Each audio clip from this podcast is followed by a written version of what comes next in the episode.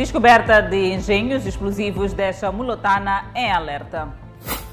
Líder da Renamo diz que há minimização do terrorismo em Cabo Delgado. Roubo de milhões de meticais preocupa empresas em Manica. Levantadas restrições na ponte sobre o rio Limpopo.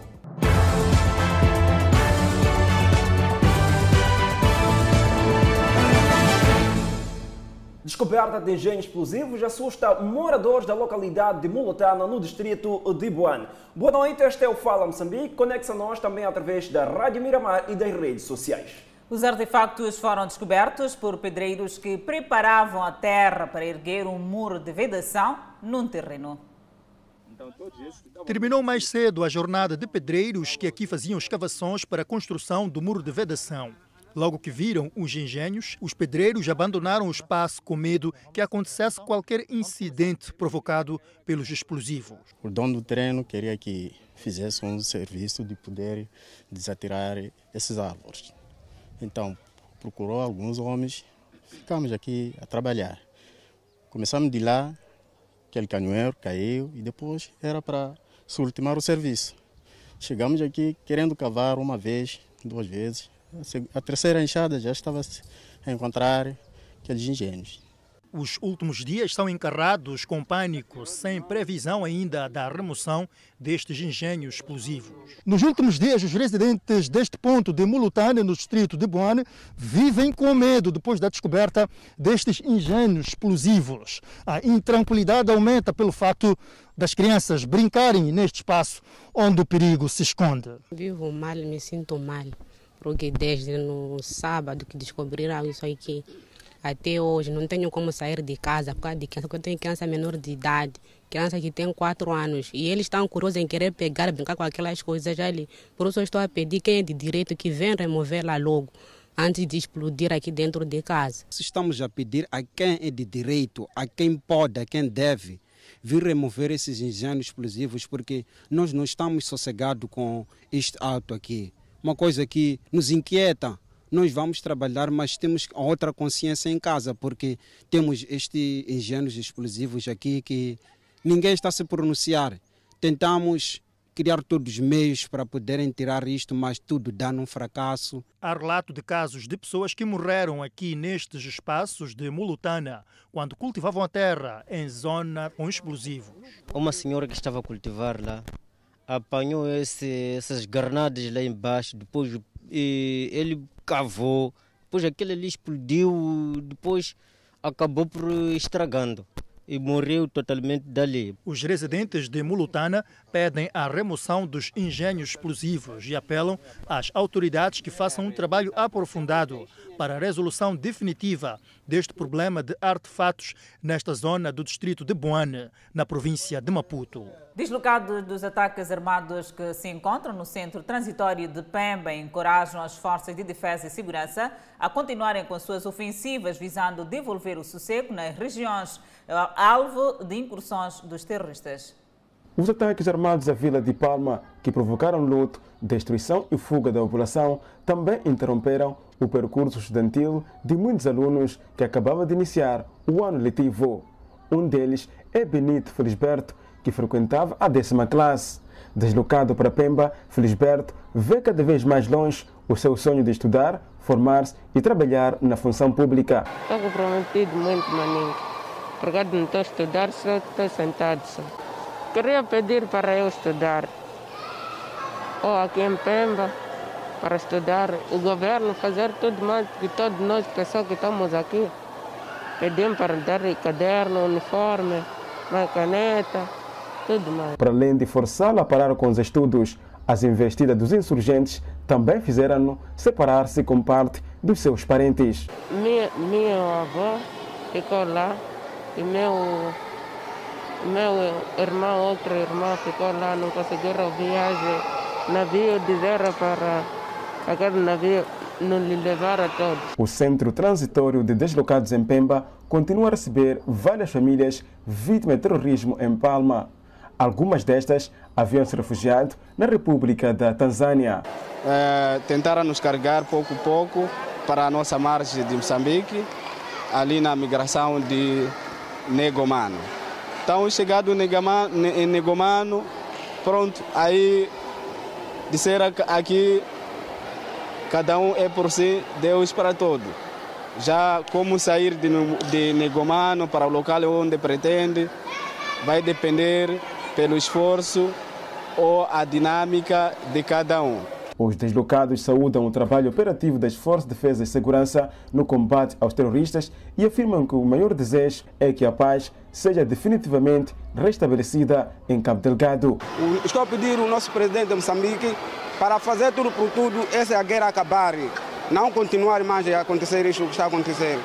Isso é muito crise, é muito grave, estamos mal. Eu agradeço o governo porque eles estão a fazer esforço de tudo possível que continua assim nos ajudar a defesa e segurança de Moçambique estão a trabalhar eh, no, no seu todo possível, que continua assim a trabalhar de modo que salva a vida dos moçambicanos. Isso é muito bom. Enquanto isso, ainda sobre o terrorismo em Cabo Delgado, o Conselho de Ministros analisou hoje os impactos dos recentes ataques terroristas à Vila de Palma. Com a Vila de Palma em Cabo Delgado já sob controle das Forças de Defesa e Segurança, após cerca de duas semanas de terror, ainda são frescas marcas de destruição neste ponto do país.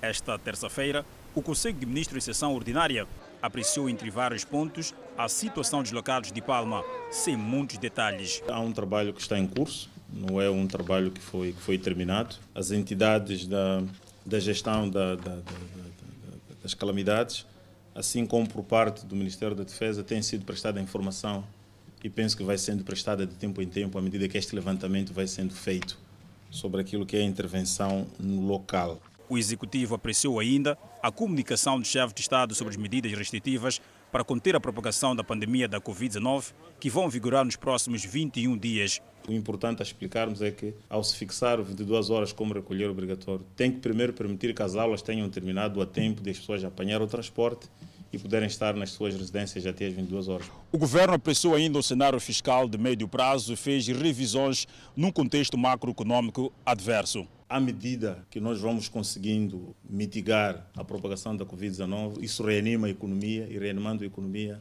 há cada vez maiores possibilidades de, de se arrecadar cada vez mais receita. A sessão do Conselho de Ministros aprovou a resolução que altera a composição e funcionamento da Comissão Técnico-Científica para a Prevenção e Resposta à Pandemia. Ainda sobre ataques terroristas, o líder da Renamo Suf Momad diz que o presidente da República, Filipe Nunes, está a minimizar o terrorismo em Cabo Delgado. O Sufo Momad diz estar preocupado com os ataques na província de Cabo Delgado e lamenta o que considera minimização da invasão dos terroristas. Esta minimização das mortes em Palma leva os moçambicanos a questionar o governo se, para acudir à situação de Cabo Delgado, vai depender do extermínio de toda a população daquela província. Num país normal e funcional, basta a morte de um único cidadão para o governo acionar todos os mecanismos de proteção e segurança de cidadãos e infraestruturas. Momad apela ao Estado a tomar medidas assertivas no combate ao terrorismo na província de Cabo Delgado. Voltamos a apelar ao Presidente da República para eleger medidas assertivas contra esta guerra injusta e desumana, movida por interesses particulares e globais, como consequência de desentendimentos na partilha desses interesses. Não é justo que se assassinem cidadãos indefesos e inocentes por causa da cúria e ambição de enriquecimento fácil. Muito obrigado. Bom dia. Estes pronunciamentos acontecem numa altura em que as forças de defesa e segurança têm já a situação controlada em Palma. E neste momento temos a indicação que podemos ir à cidade da Beira num dia em que marca o início do recolher obrigatório, ou seja, da extensão do recolher obrigatório para todas as capitais uh, provinciais. Temos neste momento posicionado Jorge Batalhão que nos vai dar detalhes em torno daquilo que está a ser este primeiro dia na cidade da Beira. Olá, muito boa noite, uh, Fidelton, boa noite também uh, Isabel. Eu respondo a partir de um ponto da cidade da Beira, onde portanto, converge muita gente para efetivamente encontrar o transporte para as suas próprias casas. Portanto, uma realidade diferente daquela que uh, tivemos a possibilidade, a oportunidade de acompanhar, porque aconteceu primeiro em Maputo e em Matola e agora na cidade da Beira, ou seja, em todas as capitais provinciais. Como pode ver, aqui na cidade da Beira, em que fazemos esta intervenção, aqui um determinado número de, uh, portanto, dos municípios uh, que tentam a todo custo encontrar um transporte para chegar nas suas próprias residências. Portanto, por conta desta situação de, uh, portanto, das medidas em função do que foi ontem tornado público pelo Presidente da República, as comunidades estão apreensivas em relação a este fato e efetivamente há uma toda necessidade de poder encontrar o transporte nas próprias casas antes das 22 horas. Eu vou chegar a fala com alguns municípios que estão aqui. Boa noite, está em direto para o Fala Moçambique. Uh, onde é que mora? Eu moro na Manga. Hum. Uh, certeza que está a sair do seu serviço, não é? Estou a sair do local de serviço, sim. E a procura de transporte? Procura de transporte está a ser algo muito difícil. Estamos a sair daqui e para Manga está a ser algo muito difícil. Como é que encara esta nova realidade em que terá que chegar em casa antes das 22 horas? Eu tenho a certeza que acompanhou a mensagem transmitida pelo chefe de Estado ontem. Esta nova realidade, como é que espera encarar nos próximos dias? É, para encarar essa nova realidade vai ser algo muito difícil porque estamos muito aqui nós todos à procura do transporte. Então é algo muito difícil para arrecadarmos o transporte para irmos no, no, nas nossas casas. É algo muito difícil. Os transportes estão a sair muito cheio é algo muito difícil para sairmos aqui para as nossas casas 22 horas. Vai ser algo muito difícil mesmo. Chama a dizer que vai ser difícil chegar em casa antes das 22 horas. Exatamente.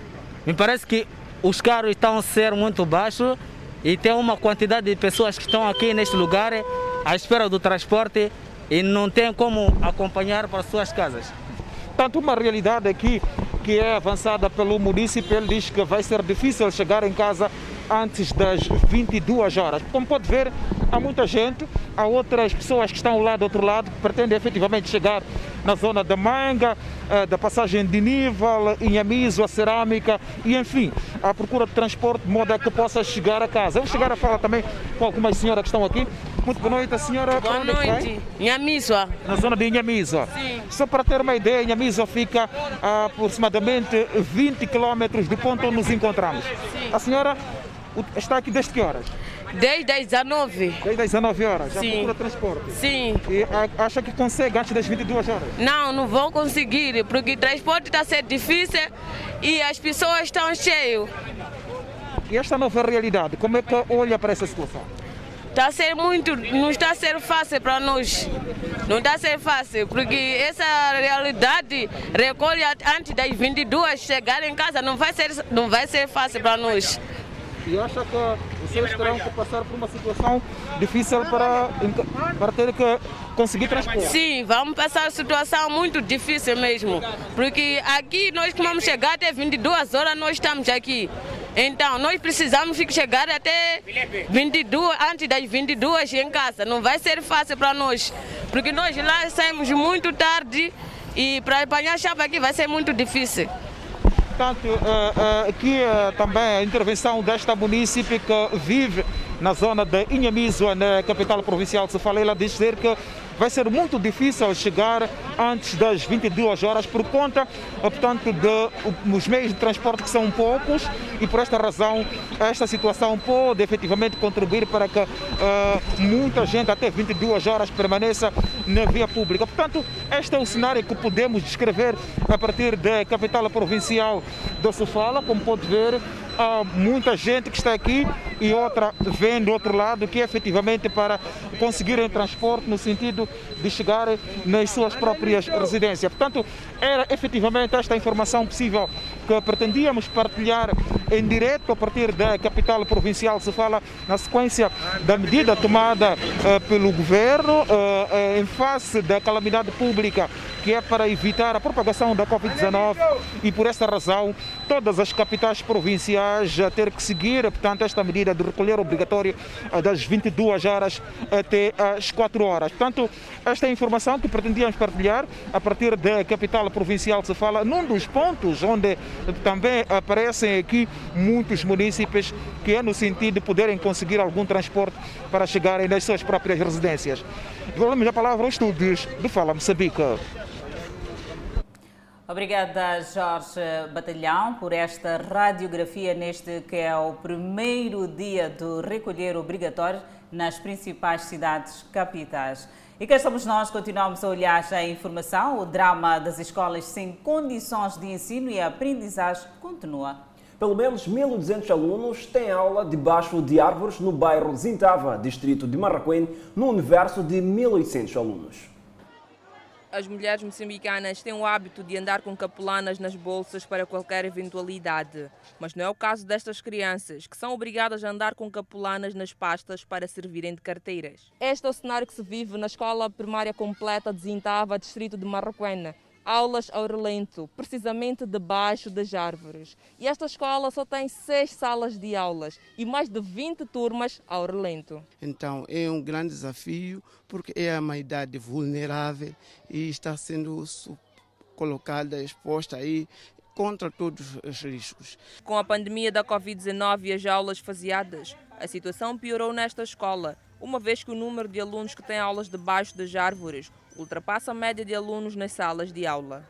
É um grande desafio que nós temos, porque esta pandemia vem nos encontrar com uma situação que antecede. Estou falando exatamente de número de alunos que está elevando por cada ano e neste momento estamos a contar com 1.800 e 18 crianças. Uma escola que serve de corredor para os moradores do bairro Zintava, o que consequentemente influencia no aprendizado das crianças. O foco do aluno já não é só no professor, é muito mais para tudo aquilo que acontece no pátio da escola. Como puderam perceber, a escola é atravessada por muitos caminhos, porque está cercada pela comunidade. Então a comunidade tem passado, em algum momento passa pai de um aluno, a atenção do aluno é de reparar ao pai, de reparar à irmã. Apesar de estarem a estudar ao relento, os professores dão o seu máximo para captar a atenção dos estudantes e garantem que ainda assim estes assimilam a matéria. Acreditamos que eles se concentram porque focamos a eles que o assunto nosso é este. Então, outras situações é difícil controlar. Mas em termos de aprendizagem, eles já aprendem. Pelo fato de não existirem boas condições de ensino e aprendizado, as professoras acrescentam que os dias de chuva e mau tempo são os piores. Dias de chuva. Em algum momento, se são três dias consecutivos, são três dias sem aulas. E se formos a ver, eh, turmas que estão nas salas vão avançar e as turmas que estão fora vão perder aulas. Por ser uma situação que deixa qualquer um emocionado, os pais encarregados de educação desta escola iniciaram uma obra para a construção de mais salas de aulas, mas que foi interrompida algum tempo depois. Os mais lesados com esta situação, que são o futuro de Moçambique, as crianças, pedem por melhores condições de ensino. Eu gostaria de pedir que tenhamos uma sala, quatro carteiras e mais giz, mais livros. A escola primária completa de Zintava conta atualmente com 1.818 alunos, dos quais 1.279 têm aulas ao relento e apenas 539 nas seis salas de aulas existentes. Seguimos com outras notícias. Lojas da capital do país registraram corrida pelas capelanas para a celebração do dia 7 de abril, Dia da Mulher Moçambicana, que amanhã se comemora. Adelaide, veja-se que as filas eram tão longas que chegavam até a invadir passeios. Na celebração do Dia da Mulher Moçambicana, parece que o que não pode faltar é a capulana. Não, não, não.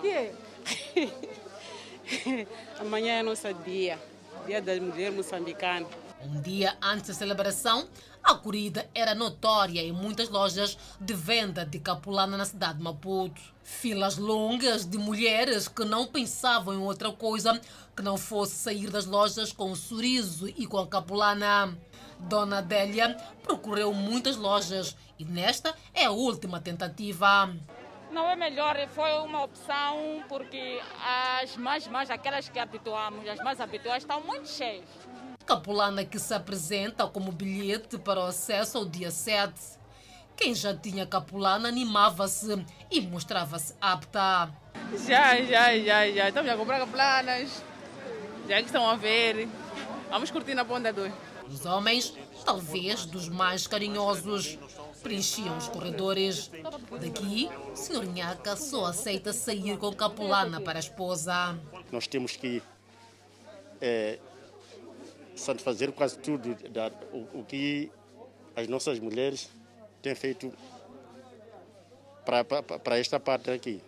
Nas lojas não faltavam opções para todo o bolso. Os preços entre 150 a 260 a cada unidade e 650 a peça de capulana.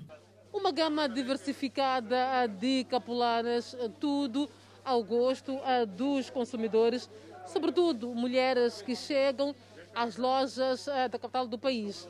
Desde estas, já com a imagem da nossa heroína, a Josina Machel, das 100 estampas, tudo isto aguardando, portanto, pelos clientes. Os gestores dizem que baixaram o preço da capulana para permitir que mais mulheres possam ter acesso nesse dia. Os preços estão razoáveis, está razoável. Por exemplo, esses aqui são aquelas antigas. Nós vendia 250, agora está 180, baixou. E outras mais caro, só tem de 230 cada capelano. Sim, mas mesmo assim ainda sai, ainda sai. E se mostravam preparados para a demanda? Há muita procura, sim. sim. Por causa do dia 7. Desde ontem, hoje, é assim mesmo. Camisetas especiais também assinaladas para a festa. Vai ser frango, batatas, com as minhas colegas. Hum. Quantas colegas? Não, do mercado. Hum. Das empreendedoras. Em meio a esta procura, até a pandemia foi deixada de lado. O alerta não podia faltar. Está limitado por causa da pandemia, tudo está limitado. A gente não pode transgredir as, o decreto porque estamos 7 de abril, até porque podemos deixar para depois, mas a saúde já não. Em algumas, o reforço policial não conseguia fazer face a tanta demanda. A záfama para o 7 de abril. Continuamos a olhar a informação. Foram levantadas restrições de tráfego na ponte sob o rio Limpopo, em Xeixai. Veículos com 3,5 toneladas não podiam transitar durante as obras de reabilitação da infraestrutura. 10 horas desta terça-feira, a ANI estava a anunciar o fim das restrições de tráfego na ponte sobre o rio Limpopo, em Xaixai, Gaza.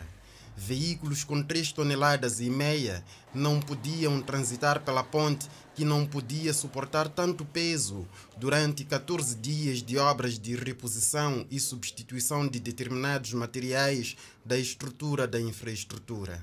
A fase correspondente ao revestimento do, do tabuleiro está eh, concluída, contudo, ainda há alguns trabalhos de acabamento que eh, estarão em curso ao longo dos próximos dias, nomeadamente a aplicação da sinalização, eh, nomeadamente a aplicação de revestimento bituminoso, como devem ter percebido, na entrada e na saída da, da ponte, onde foram instaladas tanto infraestruturas que inicialmente ou no projeto inicial da ponte não estavam previstas, estamos a falar de uma laje de transição. Esses trabalhos vão decorrendo eh, normalmente, mas portanto, com o tráfego normal a fluir, tanto aqui na, na, na, ponte. A intervenção, ora concluída aqui na ponte sobre o rio Limpopo, é o primeiro passo de muito trabalho pela frente, pois estão sob a alçada da Administração Nacional de Estradas cerca de 200 pontes, aguardando a mesma atenção que esta infraestrutura recebeu das duas centenas. 100 pontes já foram fiscalizadas, sendo que 37 poderão ser intervencionadas ainda este ano. O governo alocou um montante de cerca de 200 milhões de meticais para que a Administração Nacional de Estradas intervisse, portanto, nessas infraestruturas for, por forma a melhorar o seu desempenho e, portanto, prolongar aquilo que é a durabilidade e a vida útil dessas eh, infraestruturas. Material resistente e que dispensa manutenção periódica já faz parte da estrutura da ponte sobre o rio Limpopo. Parte desse material é usado na indústria naval para resistir a absorventes e salinidade, a fim de retardar a obsolência de navios. E agora sobre criminalidade, roubo de 2 milhões de meticais acaba em detenção de três pessoas em Manica. O grupo é composto por um cidadão moçambicano e dois zimbabueanos. O que salta à vista é dinheiro e mais dinheiro. São maços de metical já nas mãos das autoridades. A polícia em Manica diz que um funcionário de uma empresa dirigia-se a um banco quando foi abordado por estes três suspeitos. Montaram um esquema há poucos minutos no distrito de Chimoio em que foi possível subtrair um valor monetário de cerca de 2 milhões de meticais. O valor esse estava no interior de uma viatura onde fazia-se transportar um dos eh, funcionários, ou seja, trabalhadores de uma empresa denominada DECA, sediada aqui eh, no, na cidade de Chimoio. Após o roubo, o grupo dirigiu-se ao distrito de Gondola e de lá pretendia chegar à província de Maputo. Linhas operativas da polícia levaram à neutralização do grupo. O valor em alusão já se encontra na mão da polícia, bem como a viatura onde se faziam transportar. E os indiciados também já, está sendo, já estão sendo tomadas medidas legais com vista a ser responsabilizado pelos seus crimes, não só como também identificar mais elementos integrantes. É um trabalho não acabado, é um trabalho que está em curso, com vista a estancar de forma taxativa esse tipo de práticas, colocando fora da ação criminal esse tipo de pessoas. Um moçambicano e dois zimbabueanos capturados. Foi um amigo que disse que alguém ia depositar dinheiro no banco. Organizamos-se e fomos ao encontro do mesmo. Encontramos ele com dinheiro nas mãos, pensamos e arrancamos a pasta e fugimos. A vida não está fácil, irmão. Nós roubamos. Os dedos de suspensão das autoridades apontam Luciano como cabecilha da quadrilha. Já o seu comparsa, detido aqui no comando distrital da PRM, distancia-se do crime e alega que o mesmo foi dado boleia porque pretendia visitar seus familiares que vivem aqui no distrito de Gondola. O trânsito que nos levou de lá no Cafumbe para aqui, e levou também outra parte, deixou no carro dele. Vemos para aqui. Agora, esses, quando eu pergunto, afinal de contas, vocês fizeram o quê? Está a ver, agora já estão em problema. E quando a polícia congratulava-se com este resultado operativo, os olhos dos outros criminosos estavam fixados em mais uma vítima. Um cidadão estrangeiro que pretendia depositar dinheiro numa das agências bancárias acabou por ser assaltado esta terça-feira. O estrangeiro queria depositar dinheiro aqui no banco. Depois, ele, quando desceu no carro, vimos um carro também estava estacionado aqui, do outro lado aí, ao lado do banco. Vimos de repente que um, um, um dos jovens saiu aqui no carro, foi fazer ação, arrancou a, o bolso, o, o, a pasta do bolso, numa desse tua pasta, o bolso parece que estava, tentando negar. Depois, o, o, o, homem que queria levar dinheiro disparou um, uma bala para baixo, daí foi-se em fuga. O vigilante da agência bancária não conseguiu abortar o assalto e explica que os malfeitores estavam fortemente armados. Aquele cliente chegou aqui com o carro dele, vinha depositar. E depois chegou aqui na Cássia, foi assaltado o dinheiro dele. Okay. Sim. Okay. E reagiu perante o assalto? Não, não reagiu nada. Por que, que não reagiu? Porque tinha arma. Tinha arma? Sim. E a polícia está no encalço dos bandidos. E agora sobre os impactos da Covid-19 no setor do turismo. Enquanto não houver relaxamento de algumas medidas restritivas face à contenção da Covid-19, mais estâncias turísticas em Inhambane vão encerrando as portas por falta de clientes. Antes da pandemia, a província de Inhambane tinha como principal marca o turismo e a cultura como referência. É do setor do turismo onde boa parte da receita era coletada para os cofres do Estado. Com a pandemia, tudo mudou.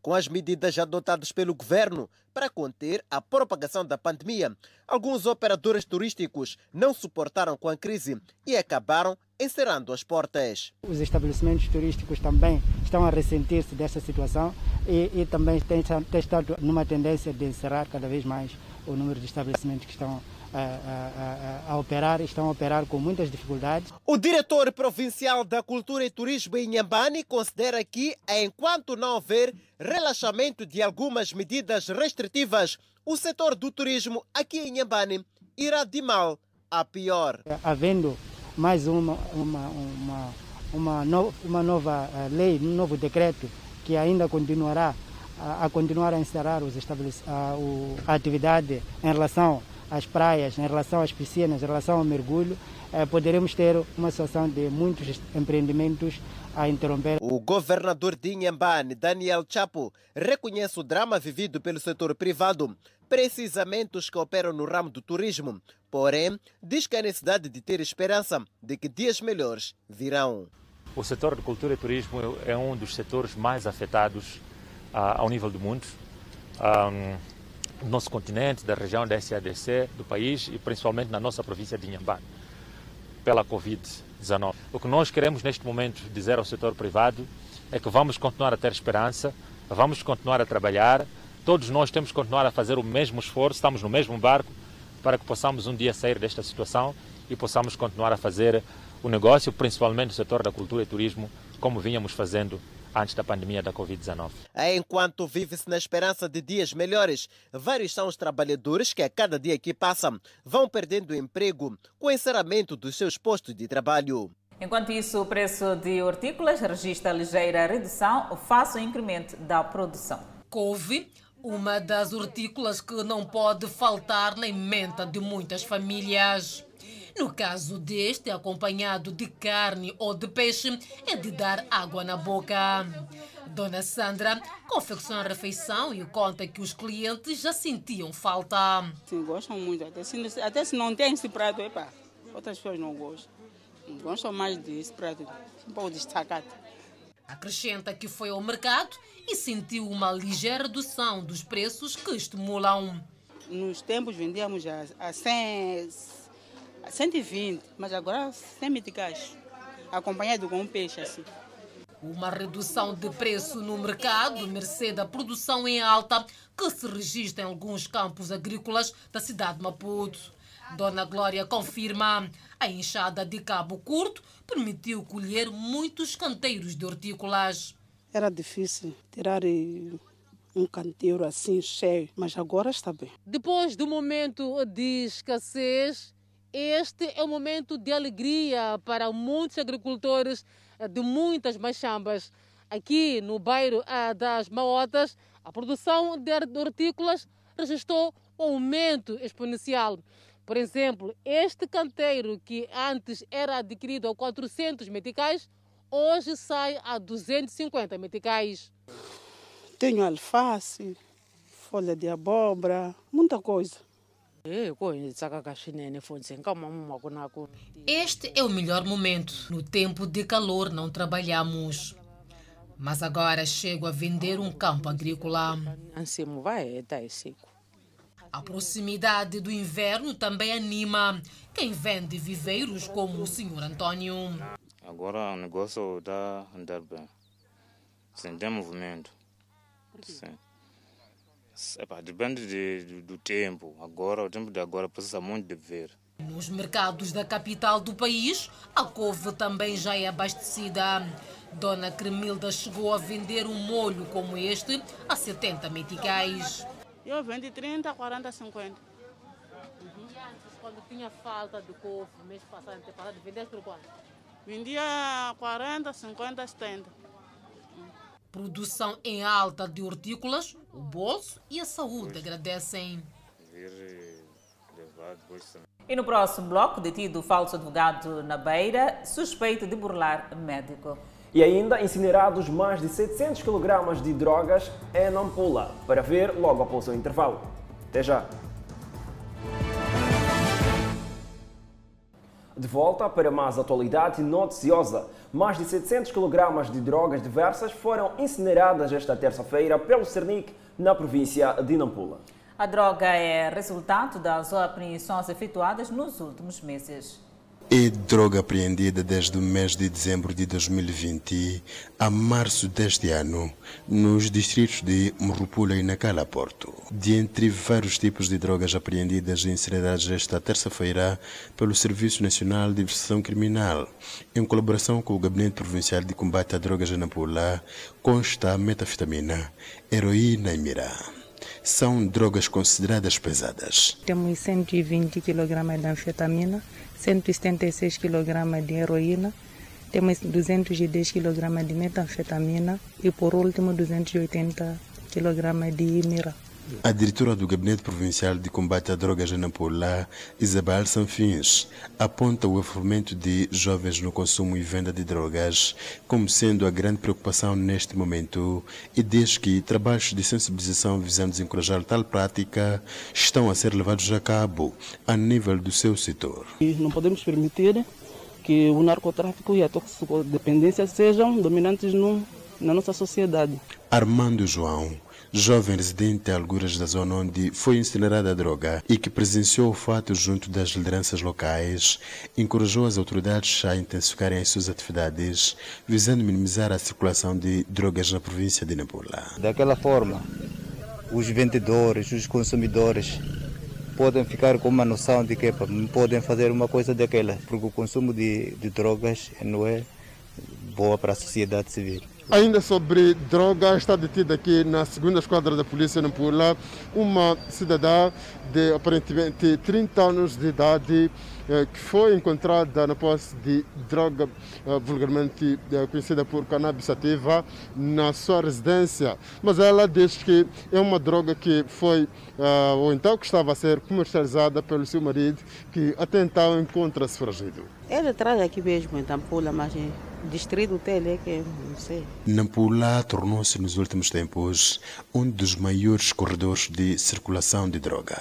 Dois trabalhadores de uma empresa de segurança privada, um dos quais detido e o outro foragido, são indiciados de assaltar uma organização não governamental na qual trabalhavam na cidade de Nampula. Contratado em fevereiro do ano passado, Acimos Florindo, de 37 anos de idade, foi confiado pelos seus patrões para assegurar a não entrada de desconhecidos ou mesmo larápios numa organização não governamental de renome baseada na cidade de Nampula. Comprei aquelas pastas e revendi e a autoridade chegou na minha casa e foi lá para zero horas, me pegou, me levou para em casa de um amigo, um, um colega aí. Então, quando chegamos lá, também levou um congelador e PC. Então, quando cheguei aqui, é quando eu vi que aquelas pastas são roubadas. Mas eu fui comprar por 10 mil, no valor de 100 meticais cada pasta. Mas supostamente foi este que, na companhia do seu colega Monti, que recentemente desenhou um esquema para desviar estes bens no armazém da organização onde trabalhava como segurança. O assalto aos escritores de uma organização não governamental que trabalha aqui no Pula aconteceu exatamente bem ao lado aqui da avenida FPLM e foi na calada da noite. Neste momento foi detido um indivíduo e o outro encontra-se a monte mas as autoridades dizem estar a trabalhar para a sua neutralização. Estes, por meio de arrombamento, introduziram-se no interior do armazém e subtraíram diversos bens, eh, tendo causado um prejuízo de pouco mais de um milhão de meticais. Eh, este caso foi notificado às autoridades, concretamente na segunda esquadra da PRM, que desencadearam diligências eh, que culminaram com a neutralização deste indivíduo que está sob nossa custódia e a recuperação de parte dos bens que, foi furtado. Neste momento decorrem diligências com vista a localização do foragido e a recuperação de outra, de outra mercadoria eh, que ainda não foi recuperada, eh, que ainda encontra-se na posse do foragido. Entretanto, a polícia Nampula assegurou o cumprimento das medidas anunciadas pelo Presidente da República no que se refere ao recolher obrigatório previsto para entrar em vigor a partir das 22 horas desta terça-feira. A RM Nampula eh, está preparada para fazer, para fazer valer eh, esta lei e está preparada para fazer cumprir e cumprir o dispositivo legal. Daí que aproveitamos desde já para aconselhar a todos os moradores da, da cidade capital uh, da província de Nampula uh, para uh, seguir de forma escrupulosa as medidas estabelecidas no decreto presidencial e evitar fazer-se à rua depois do período eh, de, de, de, vigência do, do, recolher obrigatório, que a polícia estará eh, em todos os pontos eh, possíveis para garantir que, que, que estas medidas sejam cumpridas. E ainda sobre a criminalidade, agora em Sofala, um falso advogado foi detido pelo Cernic na cidade da Beira por tentativa de extorsão a um médico. O indiciado alegou ter influências dentro do Cernic e apoderou-se de 12.500 meticais da vítima. A vítima do falso advogado é este cidadão que responde por Binda da Silva, médico afeto ao Hospital Central da Beira, que viu-lhe roubada a sua viatura da marca Toyota Allion no passado dia 29 do mês passado. Binda conta que, após o sucedido, foi aconselhado por pessoas próximas a procurar por Paulo Guerra, para que este o ajudasse na localização da sua viatura, uma vez que o falso advogado teria logrado sucessos em outras missões do gênero. Nesse contexto, fui, fui disponibilizado o número dele e entrei em contato com ele. Realmente ele confirmou que tem trabalhado nesse sentido de ocupação de viatura, apresentou-se como advogado, exigiu o meu BI para poder fazer uma procuração, para poder ir trabalhar nesse processo de busca da viatura. E nesse momento ele exigiu-me um valor de 12.500 meticais para poder fazer o processo de recuperação. Passado um dia, ele confirma, liga para mim a dizer que a minha viatura havia sido encontrada uh, no rio Zambezi e que pronto, precisava de mais dinheiro, que era para poder se deslocar para o local e a fim de encontrar a viatura e trazer até a cidade da Beira. Foi a partir destas declarações que a vítima começou a desconfiar que as alegações do falso advogado não se materializavam em ações concretas. Naquela desconfiança toda, eu acabei encaminhando o caso mesmo à polícia e que não confirmaram a recuperação da viatura e não, também não reconheciam o indivíduo como advogado. Fiquei a saber também na polícia que ele é um advogado falso e já tinha antecedentes de passagem pela polícia. Paulo Guerra foi neutralizado pelas autoridades quando se dirigia mais uma vez ao encontro da vítima com o intuito de levar 5 mil meticais, com alegações de que pretendia custear a sua logística nas investigações e busca da viatura. E para apimentar essa sua falsa qualidade, ele prometeu ao jovem que havia trabalhar juntamente com alguns agentes uh, de, de, Serviço Nacional de Investigação Criminal, e inclusive citou nomes uh, fetícios que nós não temos esses agentes. O indiciado nega esta acusação e diz que pretendia apenas ajudar a vítima, uma vez que tem influências em setores que investigam este tipo de crime. Que não pode ter essa relação. Desde que você tenha um amigo ligado a setores-chave, um alguém na Cernic, alguém na polícia, deixar seu, seu amigo, você pode pedir um apoio, qualquer um faz esse tipo de apoio.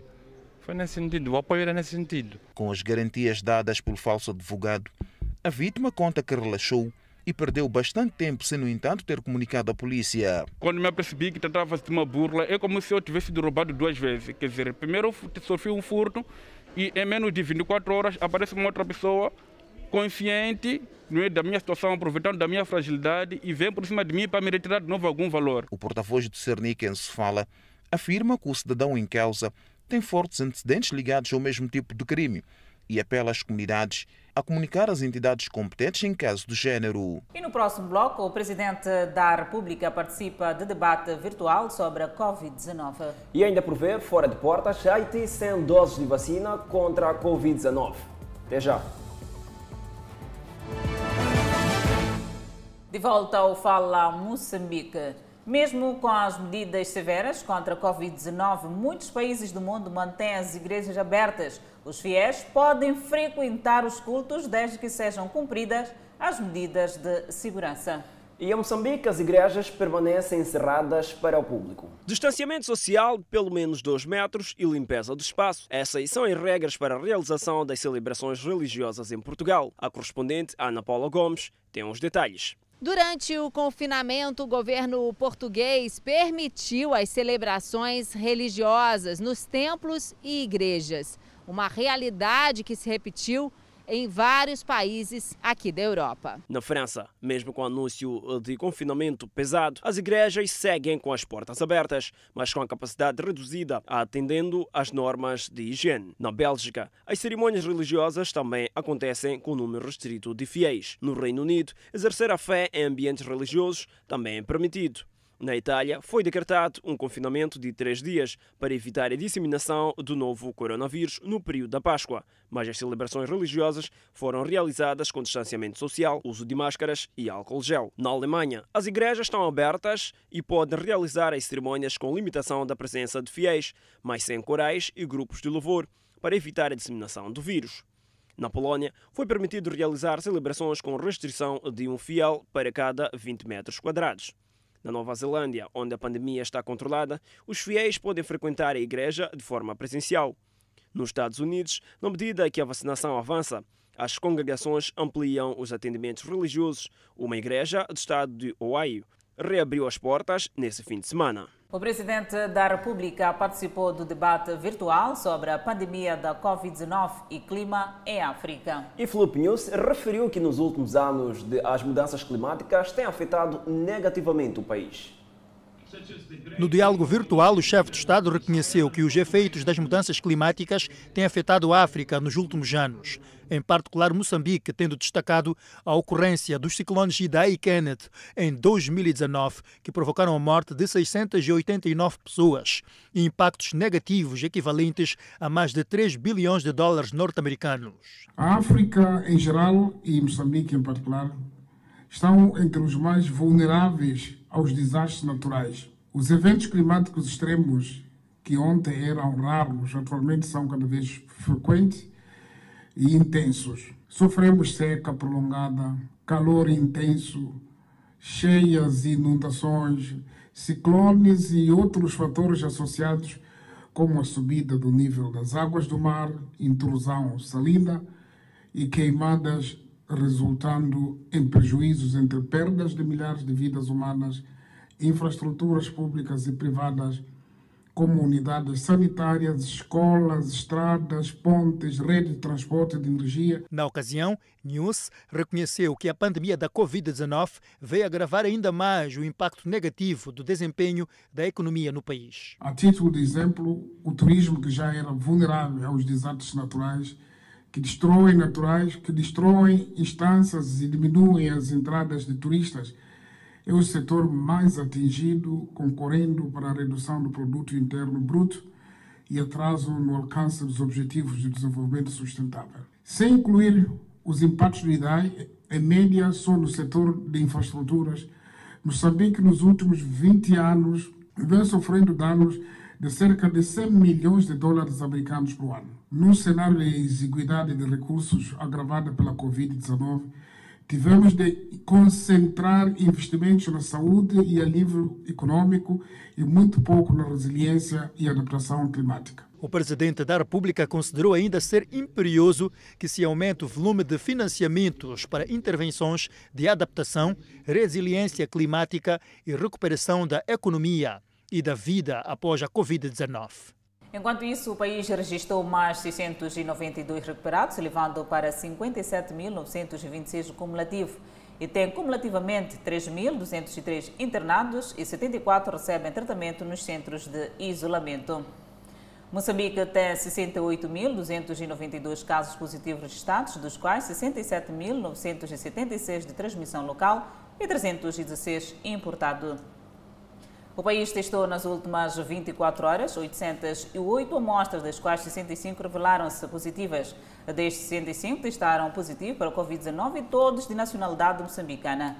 Há registro de mais 3 mortes e sobe para 785 as vítimas mortais. Moçambique tem 9.577 casos ativos da pandemia viral. E desta feita, olhamos o mundo e ainda com a Covid-19. Veja-se que o Haiti não tem uma única vacina para oferecer à sua população e os especialistas mostram-se preocupados. Haiti não tem uma única vacina para oferecer às mais de 11 milhões de pessoas há mais de um ano após o início da pandemia, levantando preocupações entre os especialistas em saúde de que o bem-estar dos haitianos está a ser deixado de lado à medida que a violência e a instabilidade política em todo o país se aprofundam. Até agora, o Haiti está programado para receber apenas 756 mil doses da vacina AstraZeneca, por meio de um programa das Nações Unidas que visa garantir que os países mais necessitados recebem injeções contra a Covid-19. As doses gratuitas estavam programadas para chegar o mais tardar em maio, mas atrasos são esperados porque o Haiti perdeu o prazo e o principal fabricante indiano agora está a priorizar o aumento na demanda doméstica. O país também não se inscreveu num programa piloto no qual teria recebido algumas das suas doses antes do tempo, segundo a Organização Pan-Americana da Saúde. Enquanto isso, o Centro de Pesquisa de Direitos Humanos citado em um relatório do Departamento de Estado do ZEUA concluiu que o governo do Haiti se apropriou indevidamente de mais de um milhão em ajuda ao novo coronavírus. O relatório também acusou funcionários do governo de gastar 34 milhões de dólares contornando uma agência encarregada de aprovar contratos estaduais. A falta de vacinas no Haiti ocorre quando o país registra mais de 12.700 casos e 250 mortes por Covid-19. E no próximo bloco, o Reino Unido vai relaxar as medidas restritivas a partir da próxima semana. E mais ainda por ver, França abre arquivo sobre o genocídio em Ruanda. Até já. De volta aí com a página internacional. Primeiro-ministro britânico Boris Johnson afirma que a reabertura da economia planeada vai ocorrer próxima semana, com a abertura de todas as lojas, ginásios, cabeleireiros e áreas de hospitalidade ao ar livre. Com o programa de vacinação sendo implementado rapidamente em todo o Reino Unido e os números de infecção caindo, Johnson disse que a Inglaterra avançaria para o estágio 2 do seu roteiro fora do bloqueio a partir de 12 de abril. As pessoas deveriam continuar a trabalhar em casa quando pudessem e minimizar as viagens domésticas, disse o governo. Também confirmou que o governo estava à procura de um sistema de certificação de status Covid-19 ou passaporte de vacina para ajudar a reabrir eventos maiores. No entanto, Johnson disse que o governo está a trabalhar em questões éticas complicadas colocadas por tal certificação antes de decidir como os chamados passaportes podem ser usados da melhor maneira. Johnson disse que não haveria necessidade de as pessoas provarem que foram vacinadas para a reabertura de lojas e jardins na próxima semana, mas que a ideia de passaportes de vacinas para viagens internacionais provavelmente entrará em prática e o seu uso doméstico será testado em alguns grandes eventos. Johnson disse que os ministros estavam esperançosos de que as viagens internacionais não essenciais fossem reiniciadas a partir de 17 de maio. Boris Johnson disse ainda que uma força-tarefa apresentaria relatório no final desta semana para definir o que poderia ser um plano razoável.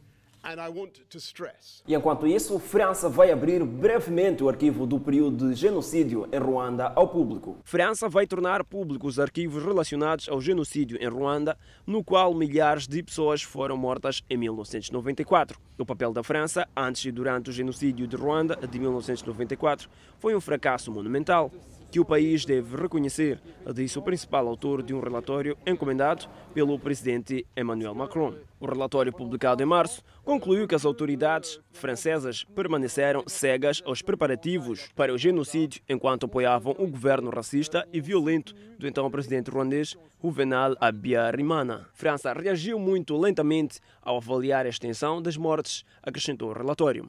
A decisão de Macron de encomendar o relatório e abrir os arquivos ao público são parte dos seus esforços para enfrentar o papel da França no genocídio e para melhorar as relações com Ruanda. O historiador Vincent Duclerc, que liderou a comissão que estudou as ações da França em Ruanda entre 1990 e 1994, disse que era importante reconhecer o papel da França no processo. Cerca de 8 mil documentos de arquivos que a comissão examinou durante dois anos, incluindo alguns que eram anteriormente classificados, serão disponibilizados ao público em geral a partir da quarta-feira. 27 aniversário do início do massacre. Erupção vulcânica que dura há mais de duas semanas na Islândia intensificou com a abertura de uma nova fissura.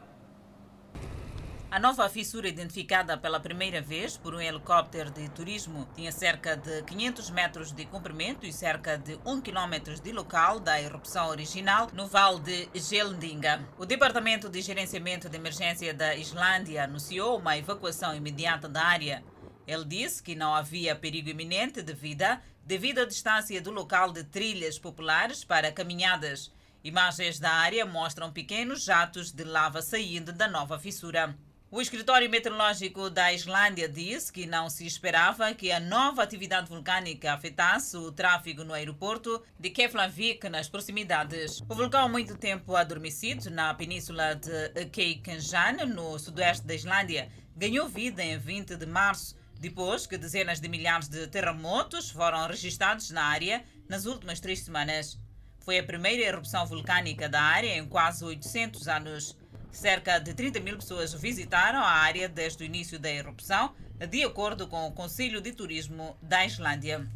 E Coreia do Norte anunciou que não vai participar da Olimpíada de Tóquio. A decisão aconteceu devido à pandemia da Covid-19. A Coreia do Norte não vai participar da Olimpíada de Tóquio, marcada para começar no dia 23 de julho. A informação foi divulgada nesta terça-feira pelo Ministério do Esporte do país. O Comitê Olímpico de Japão disse que a Coreia do Norte ainda não notificou que não participaria dos Jogos de Tóquio. A Coreia do Norte enviou 22 atletas para as Olimpíadas de Inverno de 2018 na Coreia do Sul, junto com funcionários do governo artistas performáticos, jornalistas e um grupo de adeptos composto apenas por mulheres. Embora a Coreia do Norte tenha afirmado firmemente que está livre do coronavírus, os estrangeiros duvidam muito que o país tenha escapado totalmente da pandemia, dada as suas infraestruturas de saúde precária. O Ministério da Unificação da Coreia do Sul expressou pesar sobre a decisão do Norte, dizendo que esperava que as Olimpíadas de Tóquio proporcionassem uma oportunidade para melhorar as relações intercoreanas que diminuíram em meio a um impasse nas negociações nucleares entre Washington e Pyongyang. A Coreia do Norte é o primeiro país a renunciar à participação dos Jogos Olímpicos deste ano devido à pandemia. Segundo informação no site do Ministério, a medida foi aprovada pelo Comitê Olímpico Nacional no último dia 25 de março. Convidamos a um breve intervalo, mas antes a previsão para as próximas 24 horas. No norte do país, Pemba 30 de máxima, Lixinga 26 de máxima, Nampula 28 de máxima. Seguimos ao centro do país, onde Tete terá uma máxima de 33, Quilimane 30, Chimoio 24, Beira 29. E na zona sul do país, Vilanculo vai restar 30 graus de máxima, Inhambane 30 graus, Xaixai 29 e Maputo 31 graus de máxima. De volta para mais informação e agora sobre a telenovela Gênesis, capítulo especial com o início de uma nova fase da novela. Começa uma nova fase da novela, o chamado de Abraão, mais um grande momento de Gênesis. E com a nova fase da telenovela Gênesis, colocamos ponto final ao Fala Moçambique. E boa noite, aquele abraço do tamanho da nossa amizade, em especial à mulher moçambicana.